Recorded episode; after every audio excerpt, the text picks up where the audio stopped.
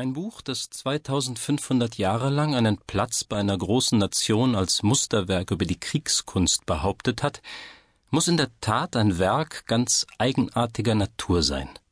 Fast klingt es wie ein Märchen. Das Buch vom Kriege, dessen Verfasser die berühmten chinesischen Generäle Sun Tzu und Wu Tzu sind, darf aber auf diese hohe Ehre Anspruch erheben. Das Werk stammt aus dem fünften Jahrhundert vor Christus es ist heute noch das berühmteste Buch, das die chinesische Literatur über den Krieg und die Kriegsführung aufweisen kann. Diese beiden alten Meister haben es doch vermocht, ihr Feld als Klassiker zu behaupten. Diese Tatsache erklärt sich zunächst daraus, dass ihre Schriften vornehmlich die fundamentalen Grundsätze des Krieges und der Kriegsführung behandeln, ferner welchen Einfluss die Politik und die menschliche Natur im Allgemeinen auf militärische Operationen ausüben können. Da ist es denn von hohem Interesse zu finden, wie unveränderlich im Großen und Ganzen die Grundsätze und Operationen der Kriegsführung sind. Zur Zeit, als dieses Werk geschrieben wurde, war China ein Konglomerat von Fürstentümern, die in beständiger Fehde miteinander lebten. Persönlicher Ehrgeiz und Intrigen, nicht aber die Wünsche des Volkes waren die Hauptfaktoren in diesen Kriegen. Man konnte sich nicht darauf verlassen, dass Patriotismus oder sonst irgendeine volkstümliche Bewegung die Moral unter den Truppen aufrechterhalten würde. General Sun Tzu spricht nun in seinem Werk die Ansicht aus, dass die Moral oder der Geist der Truppen ein ganz entscheidender Faktor im Kriege ist. Man darf, so behauptet er, den Feind nie verzweifelt machen. Er sollte demnach nie ganz umzingelt werden. Ein Schlupfloch zur Flucht schwächt die Entschlossenheit des feindlichen Generals und das Selbstvertrauen seiner Truppen ganz auffallend. Echt charakteristisch bei einer chinesischen Armee war bekanntlich die große Anzahl von Bannerträgern. Ihr Hauptzweck sollte darin bestehen, unter den Truppen den Geist aufrechtzuerhalten. Ein Wald von mächtigen Flaggen, die lustig im Winde flatterten, gab den Truppen ein gewisses Gefühl von Sicherheit. Er heiterte sie auf, ähnlich wie eine Militärkapelle.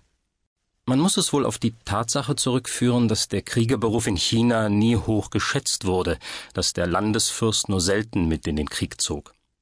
Zumeist stellte er einen Berufsmäßigen an, der dann das Heer befehligte vielfach einen jener Meister der Kriegskunst, die von einem Staate zum anderen zogen und vorgaben, das Geheimnis des Sieges demjenigen anvertrauen zu können, der ihnen die größte Summe als Belohnung für ihre Dienste anbieten würde. Da jedoch Krieg, Verheerung und Verwüstung heißt, so war es von ganz wesentlicher Wichtigkeit, dass die militärischen Operationen im Feindeslande ausgeführt wurden. Ist man aber einmal dort eingedrungen, dann wird eine strenge Offensive durchaus nicht für geboten gehalten. In Verbindung hiermit gibt Sun Tzu folgenden Rat. Betrage dich anfangs mit der Bescheidenheit eines jungen Mädchens. Dann sollte man den Feind dazu bewegen, die Initiative zu ergreifen. Haben ihn Märsche ermüdet oder macht er einen falschen Zug, so sagt Sun Tzu, dann wirf dich auf ihn mit der Lebhaftigkeit eines Kaninchens.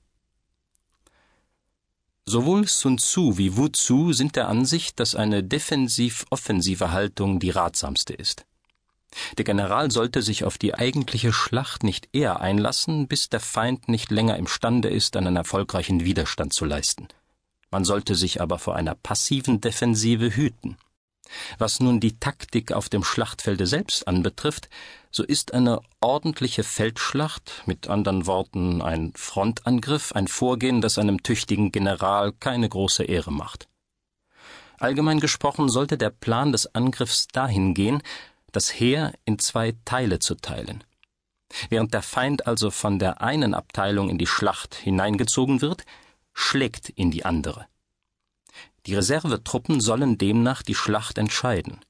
Diese Anweisung ist ein auffallendes Beispiel dafür, dass sich die militärischen Grundsätze während der letzten 2000 Jahre im Allgemeinen nicht geändert haben. Obwohl Sun Tzu sowohl wie Wu Tzu berufsmäßige Soldaten waren, weisen doch beide darauf hin, dass selbst ein erfolgreicher Krieg ein nationales Unglück ist. Wu Tzu bemerkt hierzu, es gibt nur wenige, die durch viele Siege zur Macht auf Erden gelangt sind. Auch sollte man sich nie auf einen Krieg einlassen, bis ein sorgfältiger Vergleich der auf beiden Seiten stehenden Truppen einem zeigt, dass der Sieg einem ganz sicher ist. Große Wichtigkeit wird auf das Spionenwesen gelegt. Hoch geehrt von seinen Landsleuten stand der Spion da.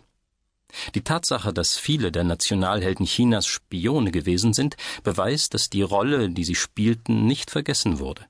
Häufig arbeiteten sie jahrelang schwer, um sich im Dienste des Landesfürsten zu einem hohen Range emporzuschwingen.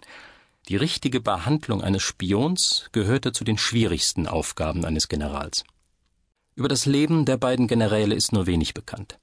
Patrioten darf man sie eigentlich nicht nennen. Sie waren die reinen berufsmäßigen Strategen, die fast beständig ihre Dienste wechselten.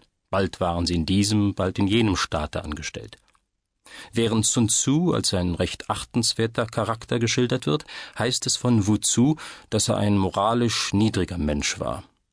In der Literatur Chinas steht aber auch heute noch das Autorenpaar Sun Tzu und Wu Zu als bewundernswerte Strategen da.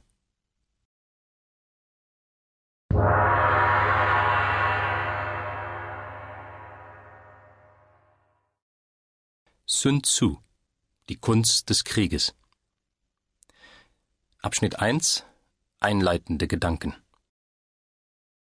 Für alle Nationen ist der Krieg eine Angelegenheit von allerhöchster Wichtigkeit. Von dem Heere hängen Leben und Tod ab. Das Bestehen oder der Untergang eines Staates sind ihm unterworfen. Man sollte deshalb diese Sache auf das Sorgsamste studieren. Außer der Kriegslist und der richtigen Auffassung der Lage kennt man im Kriege noch den sogenannten Weg. Man versteht hierunter die Tugenden Menschlichkeit, Anstand, Rechtschaffenheit, Klugheit, Pflichtgefühl, Aufrichtigkeit, Edelsinn, Selbstbeherrschung. Ist der Landesfürst ein Mensch, der den Weg übt, so wird auch das Volk zusammenhalten und Gefahren nicht fürchten so stehen denn dem Herrscher die Dienste seiner Untertanen stets zur Verfügung. Bei allem Wohlwollen darf er aber nicht unterlassen, streng nach den Gesetzen zu handeln. Es ist von höchster Wichtigkeit, dass ein Landesfürst stets den Zustand im feindlich gesinnter Nachbarstaaten mit dem eigenen vergleiche. Aber auch der General muss beständig tätig sein. Er muss versuchen, natürliche Vorteile auszunutzen, und zwar schon in Friedenszeiten. Hierzu gehören die Disziplin im Heere, die Belehrung und Übung der Truppen, dann muss aber auch, sowohl was die Belohnungen wie die Strafen anbetrifft, Gerechtigkeit walten. Der Krieg ist eine Handlung des Vorwandes und Scheingrundes, eine Maske und ein Winkelzug. Sind wir also in der Lage, tätig einzugreifen, dann sollten wir Unvermögen vorgeben. In Feindes Nähe spiegeln wir vor, entfernt zu sein, während wir in weiter Entfernung Nähe vorgeben. Versuche stets, den Feind auf eine falsche Spur zu bringen, selbst dann, wenn du hierdurch einen kleinen Vorteil einbüßen solltest. Mache den Gegner wirr und dann greife ihn an. Gib vor, große Kräfte zu besitzen, mache ihn in seinen Plänen irre und bringe ihn so aus der Fassung. Spiegle ihm vor, der Schwächere zu sein und veranlasse ihn, dich heimlich zu verachten. Ist der Feind sehr stark, dann ermüde ihn. Herrscht in seinem Lager große Einigkeit, dann versuche dort eine Spaltung hervorzurufen. Greife schwache Punkte an und erscheine an unerwarteten Plätzen.